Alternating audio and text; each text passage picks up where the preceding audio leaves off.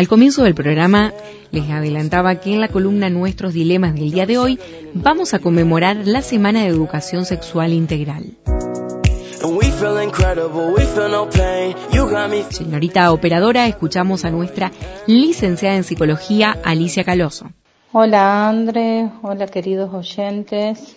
Bueno, eh, nada, hoy nos encontramos una vez más en la columna de nuestros dilemas quería mm, estar presente hoy eh, en cuarentenados eh, a través de una fecha que es muy particular, porque bueno, en el mes de octubre, el 4 de octubre específicamente, se cumplieron 15 años de la sanción de la ley de la educación sexual integral. Eh, entonces, bueno, la, la columna de hoy va a estar basada un poquito eh, viendo lo, que es la, educación sexual integral y dentro de esta semana de octubre se realizan bueno, varias actividades haciendo referencia a estos 15 años. la Ley de Educación Sexual Integral, la ESI, como la conocemos todos, eh, es la ley 26.150. Bueno, esta ley fue sancionada en, em, en el 2006 y se, conmemorado, se conmemoraron ya 15 años. Es una ley que reconoce una norma fundamental como derecho fundamental para los niños, niñas, adolescentes, jóvenes y personas adultas a recibir educación sexual integral en todos los establecimientos educativos del país, en todos los niveles, modalidades y tipos de gestión. Esto lo vimos en una de las columnas anteriores cuando hablamos de niñeces, como que trajimos un poquito de la ESI y, de la escuela en sí. Eh, hoy yo me voy a, focalizar, específicamente en, en la ESI en la educación sexual integral para que comprendamos un poquito eh, cómo está formada, de qué se trata y en otras columnas posteriores vamos a ir profundizando un poquito sus ejes, ¿sí?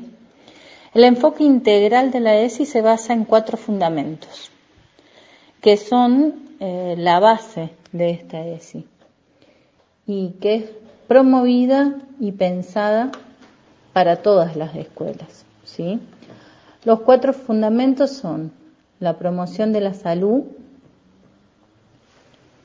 las personas involucradas como sujeto de derecho, la atención a lo complejo del hecho educativo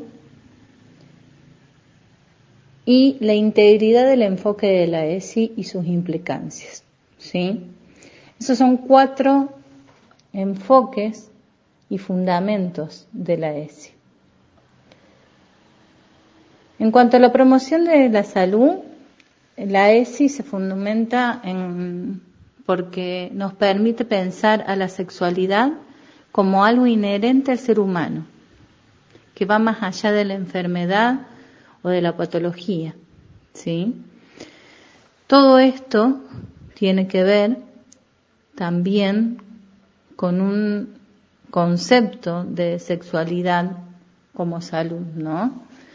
Y la sexualidad no es algo que se padece, sino que es algo que se disfruta, se protege y se cuida entre todas y todos. Y trabajar para que todas, para que todas las escuelas incorporen la ESI es un modo de promover la salud. ¿Sí? Las personas involucradas como pleno de derecho, lo decimos, eh, bueno, por este sustento en cuanto al derecho que tiene la ESI en sí. El, sustento de la ESI viene a través de derechos eh, del niño, derechos eh, y, pactados que son eh, nacionales e internacionales. Y la propuesta integral presenta un, un marco muy amplio con un, sustento legal, ¿sí? que está muy legitimizado a través de tratados internacionales, eh, tratados nacionales, Los tratados internacionales promueven el respeto por las diversas formas de vivir el propio cuerpo, construir relaciones afectivas, el, el respeto por sí mismo y por los demás. Y también en la ley ESI se establece la igualdad para todos los niños, adolescentes eh, y bueno, y personas adultas cuando dice específicamente que tienen derecho a recibir una educación sexual integral en todos los establecimientos educativos públicos de toda índole, como públicos, eh, privados, que tengan jurisdicción nacional. Y es una obligatoriedad del derecho para todos que nos ubica en un lugar de mucha responsabilidad para garantizar un auténtico desarrollo pedagógico en lo que es la educación sexual integral.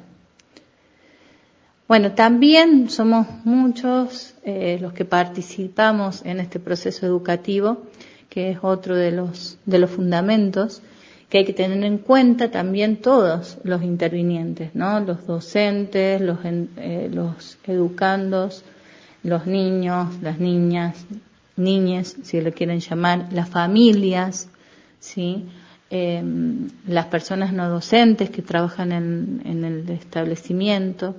Y hay que tener en cuenta también la, eh, la gradualidad en cuanto a, las etapas y los conceptos que se van trabajando en, eh, en cuanto al, a los niños, la, la, etapa de nivel inicial, la etapa de primaria, la etapa del secundario.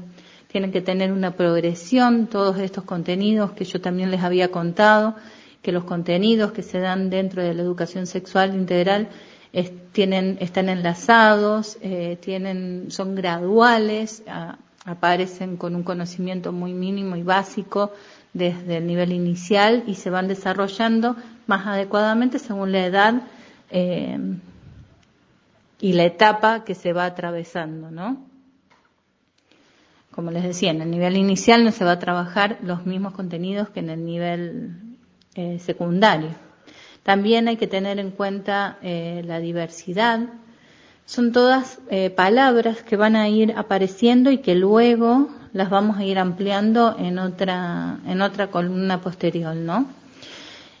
también cuando hablamos de sexualidad nos referimos a la identidad, a la particularidad de cada ser humano eh, y teniendo en cuenta el espacio de la institución educativa, que es un espacio de enseñanza, un espacio de aprendizaje sistemático eh, y teniendo en cuenta ejes, ¿sí?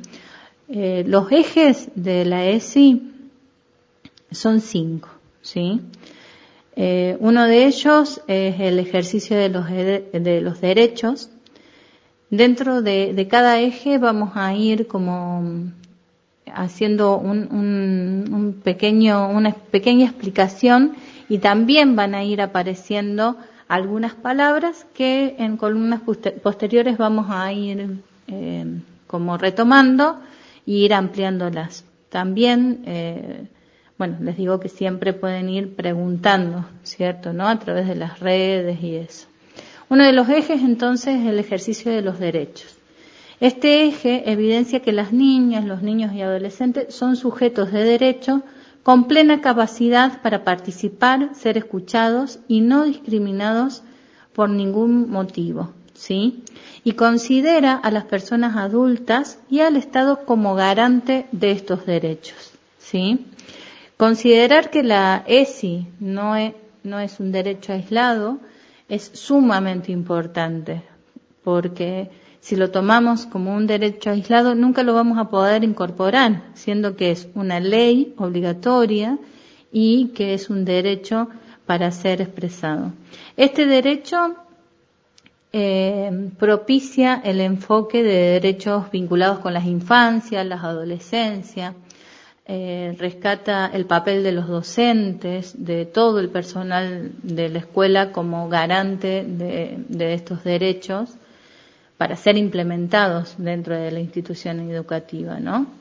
Y también eh, bueno, tiene como condición el generar las condiciones institucionales para un efectivo cumplimiento de este derecho. ¿sí? Em, otro de los ejes es eh, reconocer la perspectiva de género. Hablar de género es hablar de las prácticas, de los roles, los intereses y los sentimientos que se esperan de las personas en función del sexo que se les asignó al nacer. El trabajo con la perspectiva de género en la escuela implica revisar, reflexionar y cuestionar muchas de las ideas y concepciones que tenemos sobre cómo nos relacionamos, sobre los roles asignados eh, a varones, a mujeres, sobre lo que mm, esperamos eh, los unos de las otras, sobre las expectativas que tenemos, sobre el reconocer, el dar lugar. Y vuelve a aparecer, ¿no? Eh, estas palabras como identidad de género, respeto, em, género asignado al nacer, eh, sexo, género. Bueno, son todas estas palabras que luego retomaremos en columnas posteriores. La categoría de género eh, se introduce teniendo en cuenta dos dimensiones. Propone el género como una construcción social y no como un rasgo que deriva de la anatomía y como una perspectiva relacional. ¿sí? El sistema sexo, género y deseo está presente desde siempre. Desde siempre lo vamos construyendo como seres sexuados que somos, muchas veces sin darnos cuenta.